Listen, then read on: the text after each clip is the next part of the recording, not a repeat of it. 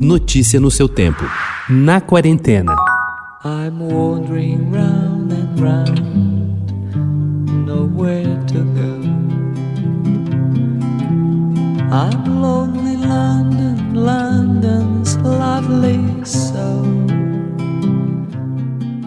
O rock, o jazz e a música brasileira deixaram marcas profundas em 1971. A música, que girava em toca-discos de 33 rotações, vivia transformações movidas por uma urgência em criar novas vias. O rock se reerguia de três grandes perdas. Jimi Hendrix havia morrido em setembro de 1970, Janis Joplin um mês depois e os Beatles já tinham tomado a irrevogável decisão da ruptura quando o álbum It Be chegou às lojas. O jazz entrava em uma nova reinvenção, com a mutação de uma linhagem pela primeira vez originária do rock.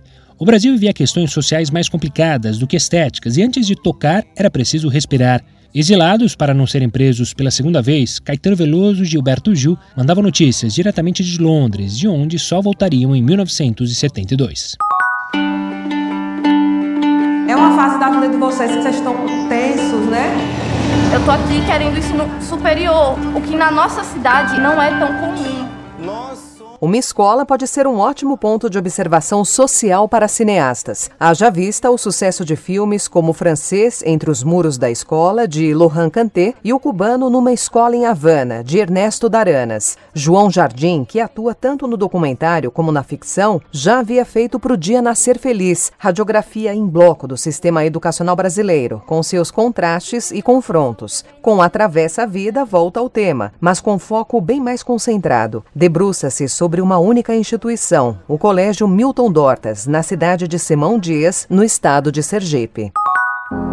Mostly it's about um, the, uh, the main theme is alienation and, uh, and the woman's not search but accept, like, accepting her identity or the identity crisis of the woman who is the wife of the religious leader.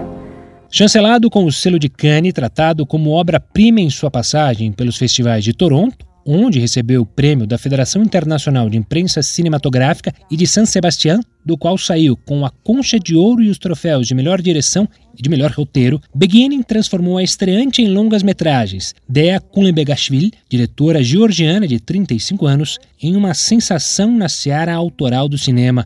Não por acaso, a plataforma digital que mais aposta em narrativas de risco estético a MUBI resolveu apostar na potência desse estudo sobre a resiliência feminina e lançá-lo via web com exclusividade.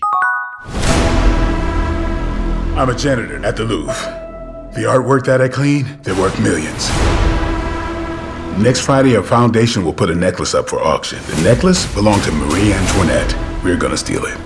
Em 2011, uma participação estrelada no sucesso francês Intocáveis levou Omar Sy a um prêmio César de melhor ator e uma carreira em Hollywood. Alguns anos depois, estreou na Netflix uma temporada com cinco episódios da nova série francesa de Sy, Lupin. Menos de uma semana depois, a série, uma correria estilosa ambientada no coração de Paris, virou o segundo título mais popular do serviço de streaming nos Estados Unidos. A primeira vez que uma série francesa estreou no top 10, de acordo com a Netflix. Netflix. Uma segunda temporada já foi filmada e está prevista para chegar ainda nesse ano. Notícia no seu tempo.